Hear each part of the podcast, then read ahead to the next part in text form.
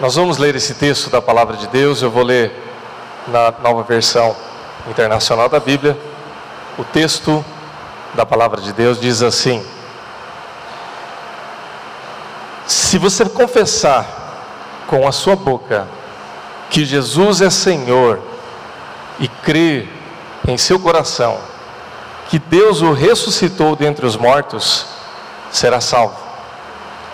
Pois com o coração se crê para a justiça, e com a boca se confessa para a salvação. Vamos fechar os nossos olhos e orar.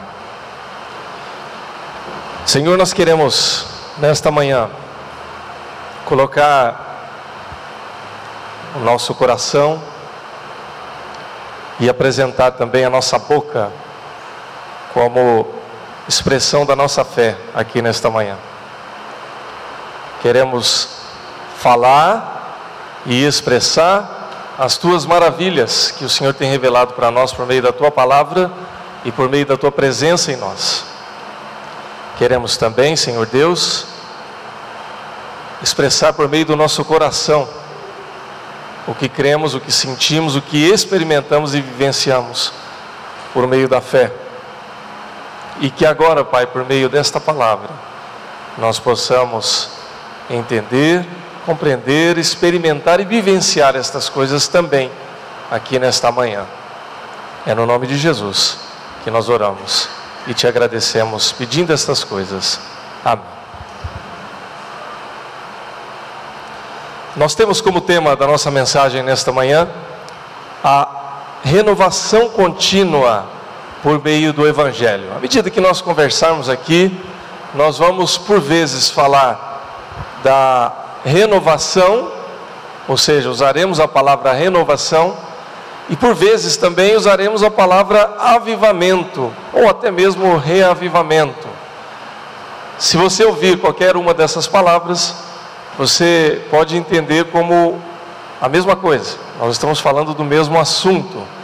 À medida que nós conversarmos, nós vamos explicar um pouco por que a gente vai usar tais expressões e porque é necessário que nós tenhamos uma renovação contínua ou um avivamento contínuo por meio do Evangelho, por meio da palavra de Deus, por meio da vontade de Deus para a minha e para a sua vida. Nós iniciamos hoje, na escola bíblica dominical, uma nova etapa no processo daquilo que nós temos chamado de discipulado. Temos falado sobre a necessidade de obedecermos a ordem do Senhor Jesus, de fazer novos discípulos, de nos envolvermos com o discipulado cristão e fazermos assim de tal maneira que nós sejamos discipulados e que nós também sejamos discipuladores, ou seja, pessoas usadas por Deus para levar outras pessoas a um relacionamento com esse Deus, que é o cerne, que é o propósito do discipulado não apenas ensinar a Bíblia, ensinar doutrinas bíblicas, isso também faz parte, obviamente, mas é, esse ensino, contudo, deve levar pessoas a ter um relacionamento pessoal com o Senhor Jesus Cristo. Nós lemos agora o texto de Romanos 10, que fala a respeito dessa verdade bíblica que diz que se nós confessarmos a Jesus Cristo e cremos no nosso coração que Ele é Senhor, então nós seremos salvos. Nós somos salvos em Cristo Jesus, amém, igreja? Louvado seja Deus. Se nós cremos em Jesus Cristo no nosso coração, confessando com a nossa boca, nós somos salvos. Então não há nenhum segredo, não há nada. Nossa fé cristã não é uma religião de mistério, que é dada só para aqueles iniciados ocultos, não. Ela é uma religião, ou melhor, é uma fé que vai acima do conceito de religião, é uma vivência, é uma experiência com Deus que é dada por meio da fé na salvação em Cristo Jesus, o nosso Senhor. Você conhece isso? Nós já falamos disso muitas vezes. Nós temos pregado essa fé viva no Senhor Jesus Cristo, mas é fato também que ao longo da nossa caminhada cristã, ao longo da nossa vivência com Deus, ao longo da nossa vivência como igreja, nós vivemos algumas circunstâncias, algumas etapas, algumas, eu posso dizer assim, uma caminhada de fé que ela tem talvez os seus altos e os seus baixos. Falando ainda a respeito da escola bíblica, nós comentamos que estamos falando a respeito de uma jornada, de uma caminhada de maturidade cristã, que é o tema dessa nova série, que a gente aproveita aqui também para convidar você a participar ou a continuar participando. Alguns irmãos e irmãs já estiveram participando nesse domingo e se você não participou, eu te convido fortemente, te incentivo a participar já no próximo domingo, junto com aqueles que participaram hoje, para que nós continuemos essa caminhada de crescimento e de maturidade cristã. Continuamos crescendo e amadurecendo com Cristo. Por que, é tão importante nós falarmos a respeito dessas coisas e por essa razão nós falamos da renovação contínua por meio do Evangelho? Você já deve ter ouvido na história da igreja, é, se você não leu ou estudou isso na história da igreja, você já deve ter ouvido falar em algum momento na vida da igreja, aqui mesmo, ou em outro lugar que você é, frequentou ou frequenta, a respeito dos avivamentos que ocorreram na história da igreja. O que é que são esses avivamentos? São momentos na história da igreja onde algo muito grande aconteceu, de maneira que a igreja ela viveu um período diferenciado. Então, por exemplo, é, houve períodos de avivamento na Europa, na Inglaterra, nas Ilhas Britânicas. A própria reforma protestante foi um período de avivamento lá no século XVI. Ah, houve um período de avivamento nos Estados Unidos. Houve períodos de avivamento na Coreia, agora no século XX, no Oriente. Ah, nós temos ouvido falar de avivamentos em alguns países da África, lá é, na África do Sul, por exemplo, em outros países ali do continente africano, que tem acontecido ainda hoje. Nós ouvimos falar também de períodos de avivamento na América Latina, na Colômbia, por exemplo, é, isso tem sido recente, em algumas regiões do Brasil também, ali é, em alguns estados da região norte e em algumas outras circunstâncias pontuais. Basicamente, o que é que são esses avivamentos ou renovação pelo Evangelho? São eventos onde há uma ação intensa do Espírito Santo que, é, a grosso modo, a gente diz que está é, um pouco acima daquilo que a gente chama de normalidade. O que, que é a normalidade? É quando tudo está acontecendo na rotina, né? É, onde a nossa rotina de igreja, ela se dá assim, a gente vai na igreja, depois da igreja a gente vai para casa, a gente trabalha durante a semana, depois no fim de semana a gente vem para a igreja de novo, e depois a gente vai trabalhar durante a semana e vive a nossa rotina normal. Não há nenhum problema em viver essa rotina normal, mas também você não vê nada de mais intenso acontecendo a não ser aquilo que você está vivendo no seu dia a dia. Quando a gente fala de renovação ou avivamento, nós estamos nos referindo a algo mais intenso problema é que na história da igreja, quando algumas situações como essas aconteceram, muitos sinais também vieram juntos com essa ação intensa do Espírito Santo. E aí corre-se o risco de confundir a ação do Espírito Santo com os sinais. E achar que um avivamento, uma renovação só vem de fato acontecer quando esses sinais acontecem.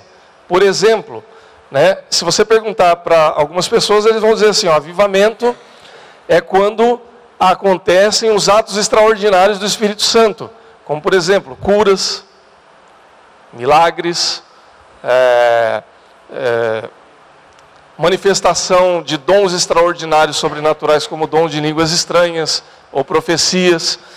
De fato, isso acaba fazendo parte do conjunto, parte do pacote, como a gente diz assim, porque aonde o Espírito Santo está agindo, é natural que aconteça algumas manifestações também.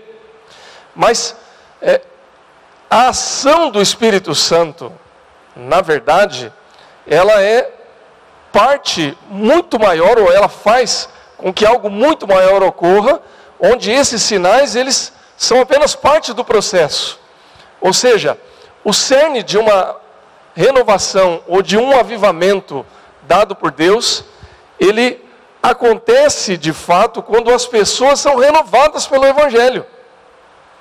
Ou seja, independente se há um milagre sobrenatural aqui, desculpe a redundância quando eu falo em milagre sobrenatural, mas é que eu estou querendo dizer a respeito de alguém que chega aqui com uma doença incurável e de repente ela é curada. Isso é sobrenatural. Quando alguém é, encontra numa situação de total desesperança, desenganada e de repente ela tem a sua situação transformada. E aí então nós ficamos esperando que apenas situações como essa possam ser vistas como milagres. Quando na verdade alguém que entrega o seu coração para Jesus Cristo já está vivenciando um milagre. Porque a própria palavra de Deus diz que se não for pelo Espírito Santo, nós não cremos. Então, se eu passo a crer, lemos o texto de Romanos ainda há pouco, né? se você confessar com a sua boca e crer no seu coração, você será salvo. Pronto, tem milagre. Percebe? Quando a ação do, do milagre de Deus, do, do, do Espírito Santo de Deus, mudando a nossa vida e transformando a nossa realidade, Deus tem operado um milagre. Então, na verdade, um avivamento, uma renovação de Deus se dá quando nós somos transformados pelo Evangelho. E aí então, um grande avivamento acontece quando muitas pessoas ao mesmo tempo são renovadas pelo Evangelho. Então, quando nós estamos falando de uma renovação contínua, nós estamos nos referindo a isso. A uma transformação de Deus de tal maneira que o Espírito Santo comece a agir no coração de uma, duas, três, cinco, dez, cem, quinhentas, mil pessoas, de tal maneira que essas pessoas passam a ser transformadas. Se você for estudar e ler um pouco da história dos avivamentos, seja em qual região, em qual país, em qualquer época, você vai começar a perceber que algumas coisas acontecem. Primeiro é que há, de fato, um aumento da igreja. A igreja tinha 50, 80, 100 pessoas, passa a ter 500, passa a ter mil. As outras igrejas começam a experimentar o mesmo processo e de repente você tem milhares de cristãos ali entregando seu coração para Jesus. Milhares de pessoas entregando seu coração para Jesus. Ok. Mas junto com esse avivamento, com essa renovação, também ocorrem mudanças na própria sociedade. Ou seja, as pessoas começam a ser transformadas de tal maneira que a ação dessas pessoas também é transformada. E como elas fazem parte de uma sociedade, de um país, de uma cidade, a própria cidade, o próprio país é transformado pela palavra e pelo poder de Deus, ou seja, pela renovação do evangelho. Então, um avivamento, uma renovação, ela nunca vem sozinha, ela nunca acontece apenas na igreja, não acontece só numa comunidade local. Porque, irmãos, se uma igreja ela começa a ter mudanças, ela começa a crescer e o entorno da sua igreja, o lugar onde a igreja está inserida não é transformado, será que há realmente avivamento? Será que há realmente uma renovação? Porque se nós somos transformados pelo Evangelho, então naturalmente alguma coisa ao nosso redor começa a mudar também, porque a gente muda. E a gente começa a agir diferente. Nossos valores não são mais os mesmos, a nossa ética não é mais a mesma, as nossas ações não são mais as mesmas. Então alguma coisa vai mudar. Se muitas pessoas também estão mudando juntas, então há um impacto muito maior. Então, é, eu estou esticando um pouquinho essa introdução aqui, falando a respeito da nossa é, do nosso entendimento aceito, acerca da renovação pelo Evangelho, por quê? Porque muitas e muitas vezes, irmãos, nós ouvimos, nós falamos, nós oramos e nós ouvimos orações na igreja que diz assim: Senhor, dá-nos um avivamento. Senhor, renova as nossas vidas. Senhor, nós queremos um avivamento para essa igreja. Você quer isso, meu irmão? Só dois ou três querem, né? Vamos orar por mais avivamento, né? Nós buscamos isso, irmãos. Nenhum agora, né? Glória a Deus, irmãos. Está crescendo, ó. Você vê que Deus está avivando a sua obra agora, né? O poder de Deus descendo aqui. Irmãos, nós queremos isso. Ah, já ficou mais grosso, ó, tá vendo? É o poder de Deus, se não for no poder de Deus, vai no grito, né? Não, tem que ser no poder de Deus, irmãos. No grito não vai nada. Irmãos, a gente muitas vezes ora por isso, ou deveria orar. A gente muitas vezes fala a respeito dessas coisas e deveríamos falar mais, sem medo, sem vergonha de se expor a respeito disso, mas a gente precisa entender também o que a gente quer e o que é que Deus quer para a igreja. Porque quando nós falamos em avivamento, muitas vezes, a gente tem uma ideia muito romântica, não no sentido pejorativo, mas é, talvez no sentido de que a gente não entenda a, a, a dimensão de tudo aquilo que a gente está falando ou buscando de Deus, em que a gente quer ver alguns sinais. A gente quer ver é, algumas coisas sobrenaturais, extraordinárias acontecendo na igreja. A gente quer ver aquele irmão profetizando, aquele irmão é, fervoroso ali, chorando, emocionado. E, ok, isso é, é, faz parte do, do processo todo, mas não é um processo.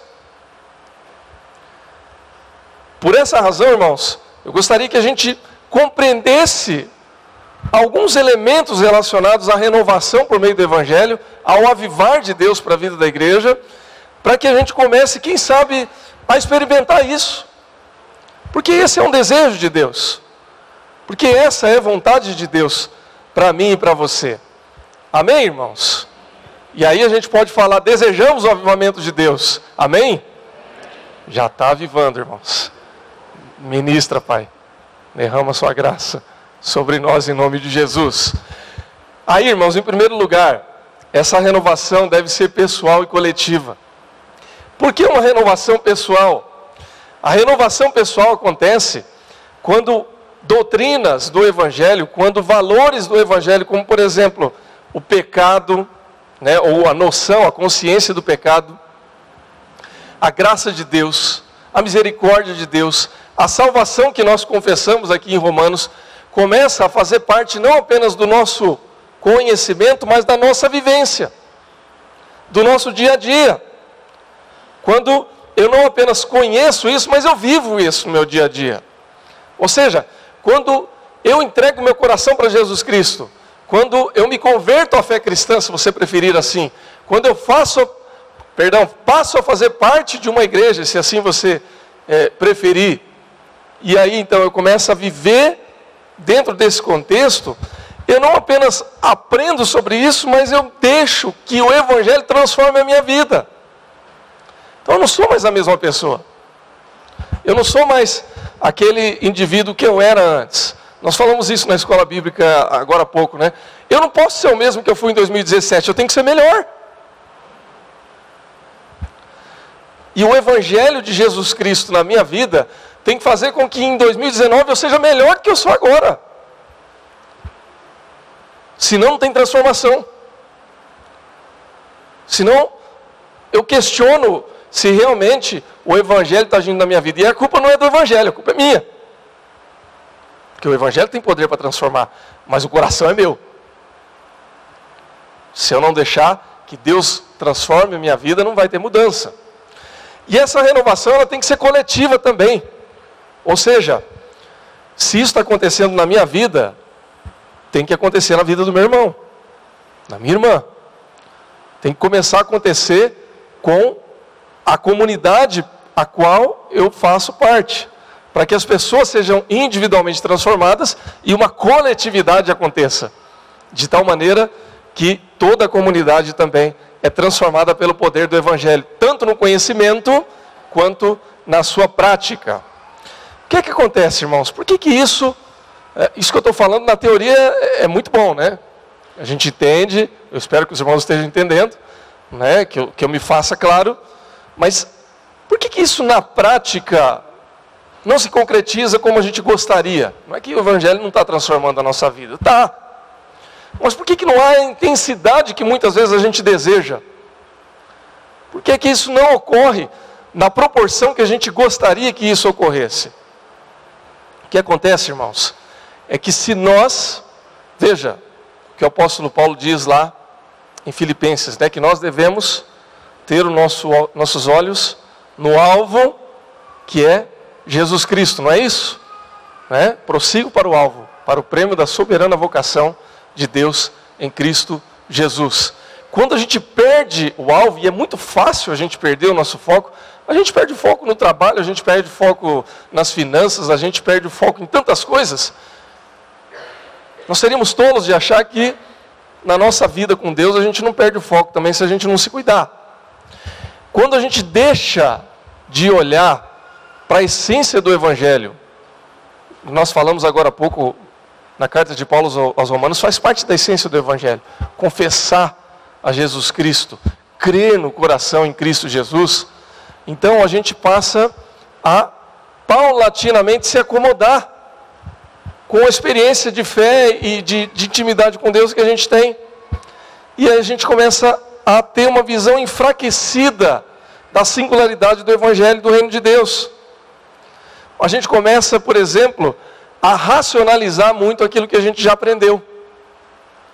Então, por exemplo, é, eu chego num momento da minha vida de fé que eu já, eu já entendi racionalmente como é que a gente é salvo. Então, eu posso explicar. Se a gente sentar aqui, eu, explano, eu explico o plano da, da salvação para você em dois minutos. Isso é razão. Eu vou dizer, olha, todos nós éramos pecadores, nós tínhamos, portanto, como pecadores, uma dívida com Deus que não era possível de pagar. Jesus Cristo, ele se encarna, ele vem ao mundo, ele morre. Quando ele morre, ele paga os nossos pecados de uma só vez e ele gera um crédito infinito para nós, que se nós entregarmos o nosso coração e reconhecermos ele como nosso Salvador, ele com esse crédito paga a nossa dívida e a partir de agora, em Cristo, eu sou salvo. Esse é o plano da salvação resumido.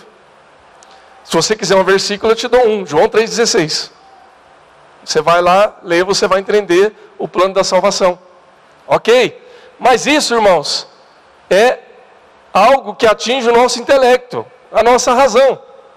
Não há problema, a gente precisa entender o que a gente crê. A gente precisa conhecer o significado daquilo que nós estamos aqui falando. Mas não pode ficar apenas no racional. Tem que descer para o nosso coração e tem que fazer parte das nossas atitudes. E aí é que mora o problema. Muitas e muitas vezes, nós, ao longo da nossa caminhada de fé, perdemos a prática diária de manter esses valores e esses princípios como o nosso foco. Hoje eu tenho vida devocional. Eu vou lá, vou orar, vou ler a palavra de Deus. Amanhã, não, amanhã eu estou sem tempo. Depois de amanhã, não, deixa, semana que vem eu volto, aí eu volto do início e começo tudo bonitinho de novo. E sabe lá Deus quando é que a gente vai voltar. Ou não é assim, irmãos? E aí a gente começa a se acomodar. E quando eu me acomodo na minha vida diária, eu começo a me acomodar na vida da igreja também. E de repente, quando eu percebo, eu já não estou mais nem servindo a Deus, eu estou buscando alguém que possa me servir. Desculpe, irmãos, mas quantas reuniões, por exemplo, que a gente vê acontecendo na vida da igreja? Reunião de unir, reunião de escola bíblica, reunião de jovens, é, programas e atividades da igreja, encontro de família. Tem uma lista grande aí que a gente poderia citar aqui. Eu estou citando alguns que eu estou lembrando aqui de cabeça. Que a gente busca é, vivenciar, experimentar essas coisas com o único propósito de que o Evangelho, no final das contas, possa ser parte ativa da nossa vida. E às vezes você encontra pessoas que têm que fazer um esforço enorme para ver se convence duas ou três pessoas a mais a participar. E por qual razão? Porque muitas vezes nós perdemos o foco. A gente está buscando mais uma atividade para ver se preenche a nossa agenda. Se ela for legal, eu participo. Se não for legal, ah, tem outra. Quando na verdade, irmãos, se o nosso coração estivesse queimando pelo Evangelho, sentindo necessidade realmente de viver uma vida de intimidade com Deus, a gente estava brigando para ver, brigando no bom sentido, né, brigando para ver qual atividade a gente ia participar, qual oportunidade a gente ia estar tá experimentando para poder ter um relacionamento de intimidade com Deus. Se você procurar ler um pouco sobre história de qualquer avivamento, em qualquer época, em qualquer país, em qualquer região, é isso que você vai ver. Pessoas desesperadas, por exemplo, para entrar na igreja. Conta-se a história do avivamento de uma igreja na África do Sul, por exemplo, nos anos 60, que era uma igreja de 50 membros. Que o pastor chega lá, vocês sabem que no continente africano, uma das questões culturais tem a ver com a feitiçaria, né? então é, é muito comum, é uma questão cultural daquela região, e vem um pastor que é desafiado a lidar com uma criança com enfermidade com problemas de feitiçaria e ele não dá conta. E ele fala: Deus, eu não tenho mais autoridade para falar do Senhor aqui, porque o poder do Senhor não age por meio da minha vida. E pensando em desistir, eles começam a orar e orar e orar, e de repente Deus começa a fazer a mudança na vida de muita gente. E pessoas começam a se converter, e diz que durante muito tempo, pessoas vinham, saíam das suas casas e iam bater na porta da igreja esperando a hora da igreja abrir, ou na casa de um missionário, esperando amanhecer para o missionário sair para poder pregar o evangelho e orar pela vida das pessoas. Ah, irmãos, eu confesso que eu gostaria de ver isso, mas eu, com os meus olhos, ainda não vi. Agora, isso tudo depende da maneira como a gente lida com Deus. Eu não estou falando que aqui tem que ser igual na África, tá? É só uma ilustração. Mas é fato também, irmãos, que muitas vezes falta para nós um pouco desse fogo. Que queima o nosso coração e que desperta em nós uma vontade de, de ter alguma coisa relacionada com Deus que a gente possa experimentar e vivenciar. Se isso não acontece, não é porque a gente não é crente, não é porque você não crê em Cristo, mas é porque talvez Pode ser que alguém não creia, né? não sei, mas, mas eu suponho, né? imagino que talvez isso tenha a ver com um pouco de acomodação e perda de foco daquilo que Deus um dia colocou na minha vida e na sua vida. Eu gosto sempre de usar como exemplo a experiência do novo convertido, do novo na fé. Você já viu como é que é uma pessoa quando ela é nova na fé? Quando ela acabou de se converter? Que ela descobriu que Deus perdoa os pecados dela. Que ela finalmente entende o que é ser uma nova criatura, o alívio que ela sente. Eu falo da minha experiência, lembrando da minha experiência. Né? E das experiências de pessoas que a gente já conviveu. A vontade que a pessoa tem de orar. A vontade que a pessoa tem de ter experiências com Deus você fala, oh, vai ter um culto lá, tal hora, sexta-feira, meia-noite, a pessoa vai. É, ó, nós vamos fazer uma vigília, mas vai ser no feriado, viu? Não, eu vou, eu vou, eu quero. Né? O outro está falando, Deus me livre, feriado eu quero estar na praia. Né? Mas o, o novo na fé, ele tem, tem fome. Porque ele provou muito pouco. E o que acontece, irmãos, é que às vezes a gente perde a fome. A gente tem um banquete à nossa disposição o tempo todo, a gente fala, ah, a hora que eu quiser eu vou. A hora que eu estiver com fome, eu abro a geladeira e pego. Será, irmãos, que nós não precisamos de ter um pouco mais de fome?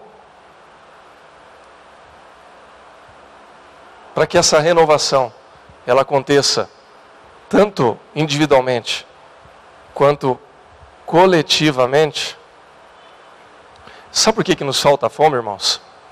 Porque muitas vezes a gente começa a inverter a lógica do Evangelho e tornamos-nos novamente autossuficientes. O que, que a palavra de Deus ensina? O que, que o Evangelho ensina? Ele ensina assim: Jesus me aceita. Jesus me abraça do jeito que eu sou. Sou pecador, sou imperfeito, tenho um monte de problemas. Não, mas Deus me aceita assim por meio de Jesus Cristo. Então, como ele me aceitou, eu vou ser fiel a ele, vou ser fiel à sua palavra, vou viver em santidade. Santidade é a palavra da moda, irmãos? Parece que não, né? Machuca, né? Tem gente que nem gosta que fala disso, né? Mas é. Deus quer que a gente seja santo. Deus quer que a gente viva em santidade. Com o passar do tempo, a gente começa a inverter a lógica. Bom, eu vou ser santo para ver se Jesus me aceita. E aí você acaba correndo alguns riscos, né? De se achar demais, né? Então, Deus me aceita porque eu sou bom mesmo. Eu sou santo. Eu sou um cara acima da média, né? Sou bom pra caramba. Ou então, eu começo a achar que esse negócio de Deus é demais para mim, porque eu sou muito ruim. Tem muita gente que se afasta da igreja porque fala assim: ah, piquei o fumo. Né, pisei na bola, não vou mais. Deus quer você, meu irmão, pecador. Mesmo que você tenha pisado na bola, quem não pisa? Agora, Ele quer que você seja santo também. E eu, todos nós. Então, nós somos santos porque Deus nos aceitou. E a gente precisa continuar com essa fome. E entender que Deus quer que nós continuemos a ser renovados pelo Evangelho. Irmão, quando eu perco a minha fome, eu deixo de ser renovado. Quando nós temos um grupo de pessoas que perderam a fome, então nós temos uma igreja que deixa de ser renovada. Por isso que a gente costuma dizer que o novo convertido é o oxigênio da igreja. Porque a igreja só respira quando tem gente com fome. Quando tem gente que está buscando a Deus. Como diz a palavra de Deus, em espírito e em verdade. Amém, irmãos?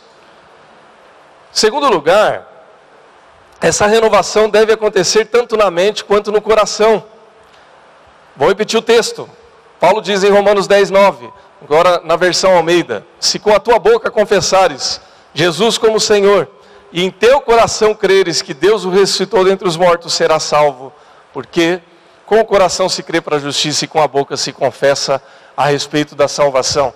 É a forma bíblica de nós dizermos assim: que se nós, com o nosso intelecto, com a nossa razão, entendermos o plano da salvação de Jesus Cristo, e no coração nós vivermos, nós sentirmos, nós experimentarmos essa salvação, então a nossa vida ela vai ser transformada não apenas pelo que a gente entende, mas pelo que a gente pratica. Eu já falei aqui outras vezes, irmãos, e não custa repetir, né? Que há muitas pessoas que usam a Bíblia para o estudo. Como pesquisa. Mas isso não significa que necessariamente essa pessoa vai se deixar ser transformada por esse conhecimento. Por exemplo, sexta-feira agora, fui assistir uma aula de doutorado em letras. E a, a matéria, a disciplina era exatamente a, o estudo da transmissão, né, ou da recepção, que era um estudo de estética da recepção, que se pautava em alguns textos bíblicos, ou seja, como o leitor recebe aquilo mas era tudo no campo teórico. Né? Eu posso falar da minha experiência como leitor, porque é uma experiência que não é apenas intelectual, é uma experiência de fé. Mas nem todo mundo tem essa experiência de fé. Então você pode estudar aquilo no campo teórico. Você pode usar ali alguns teóricos para isso. Você vai usar o Bourdieu, você vai usar outros teóricos aí da filosofia, do campo das ciências humanas. E você pode construir toda uma teoria em cima disso. E não vivenciar isso na prática. Que, que eu quero dizer com isso, irmãos? Que eu preciso conhecer a palavra de Deus, sim. Ela é necessária. Mas essa palavra tem que transformar o meu coração. E essa transformação no coração, ela só se torna uma evidência quando eu começo a viver isso no meu dia a dia e quando eu começo a expressar isso com a minha boca. Porque falar das coisas de Deus é uma das maneiras pelas quais eu expresso a transformação de Deus na minha vida. Vamos resumir isso, irmãos? Vamos ser bem objetivo no que é entender e no que é vivenciar isso. Se eu falo que eu sou cristão, mas ninguém enxerga isso na minha vida, eu sou um cristão mais ou menos. A gente brincava na juventude, né? Falava assim que na igreja nós tínhamos muitos agentes secretos, né? Que estavam aqui, mas eles estavam ocultos é, uma espécie de Sherlock Holmes, né? ou como dizem aí nas redes sociais agora, os Sherlock Holmes, né? são aqueles que copiam algumas coisas e lançam ali. Ou seja, observando, eu estou aqui, mas fala para ninguém que eu sou crente, não, porque eu estou aqui espionando, para ver como é que os crentes se portam, para ver se eu vou me portar desse jeito também. Eu tive, irmãos, amigos, que quando eu conheci o Evangelho, e eu fui para a igreja, eu encontrei esses amigos na igreja, eu falei, eu não acredito. Que você estava na igreja esse tempo todo e você não falou do Evangelho para mim. Eu tive amigos no serviço militar que eu encontrei na igreja depois. E esses caras eram piores do que eu no serviço militar. Eu falo piores, irmãos, porque no começo eu pintei e bordei um pouco. Né? Depois, com a disciplina militar, você vai afinando um pouco, né? Você vai ficando um pouco mais temeroso. Mas o que, que eu quero dizer com isso, irmãos? Não adianta conhecer. Não adianta você nascer na igreja. Ah, eu estou na igreja desde que eu nasci. O Evangelho transformou a sua vida? Você dá bom testemunho? Você é diferente? Ou então, desceu do intelecto e foi para o coração. Ó, oh, eu estou nessa igreja há 10 anos, já tenho até cadeira cativa. Ninguém senta no meu lugar, porque todo mundo sabe que eu sento nesse lugar. Ok, irmão. Transformou sua vida? Gera transformação no lugar onde você está? Então desceu do intelecto para o coração. Um dos grandes avivamentos históricos que a gente conhece, que a gente fala, tem a ver com o avivamento que ocorreu por meio dos irmãos Wesley, cujo movimento wesleyano deu, por exemplo, origem à igreja metodista. Ah, o que, que aconteceu nesse avivamento wesleyano dos irmãos Wesley, Charles Wesley ou Carlos Wesley e John Wesley? Na Inglaterra do século XVIII, como em muitos países, é um outro contexto, uma outra época, uma outra realidade, obviamente, mas a, o caráter moral daquelas pessoas já estava sendo questionado. Já era um período muito complicado da história da igreja e da história daquele povo. A John Wesley, por exemplo, ele viajou em algumas cidades, em algumas aldeias, eu digo, irmãos, que é um contexto diferente, porque a Inglaterra do século XVIII é muito diferente da Inglaterra do século XXI, obviamente. Né? Algumas cidades, algumas aldeias eram distantes uma das outras, que se você viajasse de uma cidade para outra, você era visto como um alienígena. Se você saía de uma cidade como Londres, que era uma cidade importante do, do, da Inglaterra, obviamente, e fosse para uma outra região a 200 quilômetros dali, você era um ser de outro mundo. Mesmo assim, John Wesley escreve em alguns dos seus textos, dos seus diários, que quando ele viaja para esses lugares, ele encontra pessoas muito diferentes. Às vezes com sotaques diferentes, com um modo de vestir diferente, com é, uma maneira diferente de ser, mas em comum encontra alguns problemas, como por exemplo, o hábito de tomar o nome de Deus em vão, isso são palavras dele. De profanar o dia do Senhor, ou seja, não ter mais aquele zelo, aquele cuidado em ir para a casa de Deus e, especialmente, embriagar-se como todo bom inglês. Desculpa se tem alguém aqui da Inglaterra, né, não fique bravo comigo. Era um problema crônico da sociedade. As pessoas bebiam até cair, começavam a beber muito jovens, morriam cedo por causa da bebida e com a bebida vinham outras consequências, como a jogatina, a prostituição, a, o deixar de ir à casa do Senhor e outras consequências que você pode imaginar. E um dos fatores é, positivos, um dos grandes fatores positivos desse reavivamento que aconteceu nesse século XVIII, foi que as pessoas começaram a mudar as suas atitudes. E a própria sociedade começou a ser transformada por meio dessa mudança de atitudes. Aí alguém pode dizer assim: ah, mas foi o grande John Wesley. Irmãos, a gente só se torna grande por meio do poder de Deus. Os irmãos Wesley nada mais eram do que dois jovens universitários.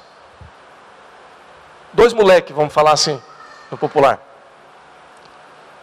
Que começaram a fazer faculdade e começaram a se conformar com essa situação e falaram, gente, não é possível Se a nossa nação é cristã, alguma coisa está errada.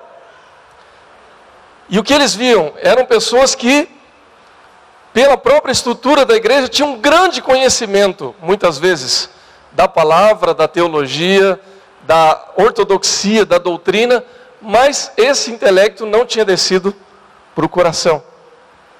E aí então eles começam a buscar algumas maneiras, alguma forma de Deus mudar a realidade. Começam a orar, começam a reunir grupos de jovens. E um dia, quando John Wesley vai para os Estados Unidos e começa a fazer ali, buscar algum movimento e se envolver com algum movimento, ele encontra com um movimento chamado de Irmãos Morávios. E esses Irmãos Morávios, eles tinham como um dos seus motos a religião do coração. O que, que era a religião do coração? Era uma experiência de fé onde você não buscava apenas o conhecimento da palavra de Deus, mas também uma experiência com Deus. E aí, quando essa experiência com Deus acontecia, quando você não apenas entendia, mas você sentia a presença de Deus, então alguma coisa diferente acontecia. Ele volta impactado e ele busca essa fé e essa religião do coração também. E aí começa a acontecer todo um avivamento que vai inspirar a história da igreja e que vai mudar a realidade da igreja. Irmãos, alguns historiadores, eu não posso afirmar isso categoricamente, mas é, alguns historiadores afirmam que se não tivesse havido esse avivamento na história da Inglaterra nesse período, possivelmente a Inglaterra teria vivido uma revolução como, por exemplo, a França viveu.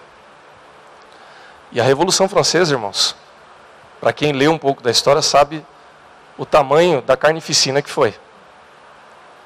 Não vou aqui questionar se foi necessário, se não foi, quais foram os motivos sociais, etc. Mas a gente sabe o que é que foi. Vai na França hoje falar a respeito de religião para você ver.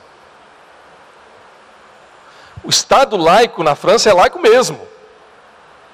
Não pode ter cruz na escola, não pode ter cruz em repartição. Quem é muçulmano não pode ir com véu para a escola. Por quê?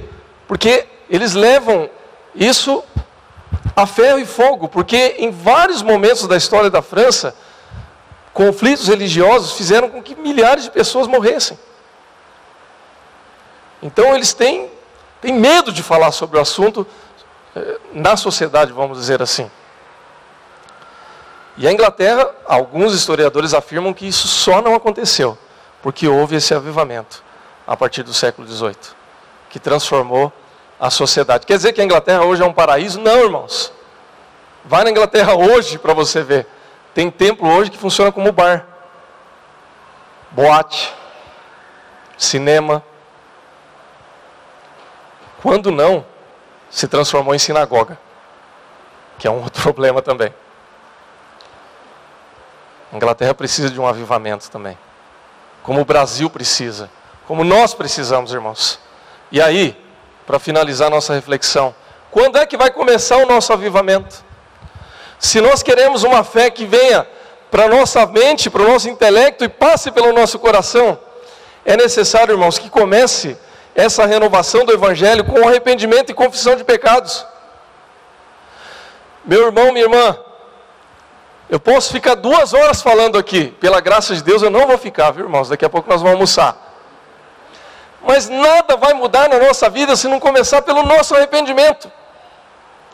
Eu posso falar bonito aqui, eu não falo tão bonito, mas eu posso ler alguns textos que falam mais, de uma maneira mais eloquente e poderosa do que eu. Posso aqui é, buscar a história da igreja, os teólogos. A gente pode fazer uma grande reflexão teórica aqui mas a renovação só começa quando a gente se arrepende. Quando a gente muda a nossa perspectiva de fé. Quando nós confessamos os nossos pecados a Deus. Quando esses avivamentos aconteceram, a primeira coisa que as pessoas faziam era um reconhecer que elas estavam vivendo uma vida errada. Que alguma coisa na sua vida precisava mudar. E não apenas havia o reconhecimento, como havia também o arrependimento de tal maneira que essas pessoas deixavam de fazer aquilo que elas estavam fazendo que não agradava a Deus. João Batista, quando ele vai anunciar o Senhor Jesus, ele começa a dizer: arrependei-vos, porque é chegado o reino de Deus. O próprio Senhor Jesus, quando ele fala a respeito da salvação e da maneira como Deus olha para nós, ele diz, está lá no Evangelho de Lucas, no capítulo 15, ele diz: Eu vos afirmo que da mesma maneira haverá muito mais alegria no céu por um pecador que se arrepende do que por 99 justos que não carecem de arrependimento. Ou seja, irmãos, a festa no céu, aquele churrasco, aquela celebração, ela é muito mais intensa quando uma pessoa se arrepende do que quando a gente encontra uma igreja inteira que se acha justa. Porque a nossa justificação não é nossa, ela é dada por meio de Jesus Cristo. E eu sou justificado por Cristo quando eu me arrependo e confesso os meus pecados. E aí então, Deus age na minha vida. Quando nós confessamos os nossos pecados, quando nós reconhecemos que nós somos pecadores e começamos a nos arrepender das coisas erradas que nós fazemos e confessamos a Deus, a nossa atitude começa a mudar. Eu sou transformado por meio da confissão e do arrependimento. E aí Deus começa a mudar a minha vida. Eu não quero mais continuar sendo pecador. Eu não quero mais errar. E se eu errar, eu não vou me conformar com esse erro. E eu vou confessar. E eu vou pedir para que Deus perdoe a minha vida. Me perdoe sinceramente. E aí então, como diz lá em Romanos capítulo 8, versículos 1 e 2, eu deixo de estar debaixo da condenação do pecado e passo a viver livre com Cristo Jesus. Amém, irmãos? Se nós nos arrependermos, e por que é tão importante nos arrependermos, irmãos? Porque a gente se acomoda, irmãos. Me desculpe, sinceridade e honestidade. Mas se nós vivêssemos como a gente vivia no primeiro amor, a nossa igreja era diferente. Eu era diferente. Eu preciso me arrepender também. Com temor de Deus aqui, eu digo isso que eu preciso também repassar a minha vida. E reconhecer que Deus precisa ter misericórdia de mim, para que eu possa ser um pouco melhor amanhã. Que Deus nos abençoe, irmãos. Que Deus realmente transforme a nossa realidade. Que Deus provoque um avivamento, uma renovação contínua por meio do Evangelho na nossa vida, na nossa caminhada como indivíduos e como igreja. Que a fé, ela venha, que ela atinja a nossa mente, que ela passe pelo nosso coração, que ela transforme a nossa vida e que nós sejamos diferentes. E essa diferença vai começar quando nós entregarmos o nosso coração a Cristo arrependidos, confessando os nossos pecados e pedindo para que Ele transforme a nossa realidade. Amém, irmãos? Coloque-se em pé, eu quero orar pela sua vida em nome de Jesus.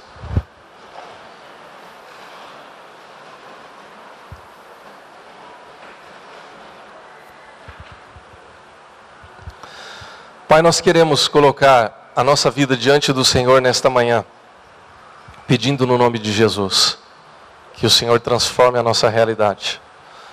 Pai, aviva a tua igreja. Aviva a tua obra, Senhor Deus. Aviva o teu povo, Pai. Que essa mudança, que essa transformação de vida comece por meio da presença do teu Santo Espírito em nós. E que esse Santo Espírito, Pai, provoque em nós o arrependimento, a confissão, a mudança e o desejo sincero de caminhar com o Senhor, de andar na tua presença, de ter intimidade contigo, Senhor Deus que o nosso testemunho seja transformado, que a nossa realidade seja transformada, que o Senhor use a nossa vida como o chamado do Senhor Jesus Cristo para que sejamos embaixadores de Cristo, por meio da tua palavra, por meio da tua presença. Que o nosso coração queime, ó Pai, com a tua presença, com o teu chamado e com a tua transformação, ó Pai. Nós oramos assim, nós te agradecemos. E nós pedimos essas coisas no nome do Senhor Jesus. Amém. A igreja pode se assentar.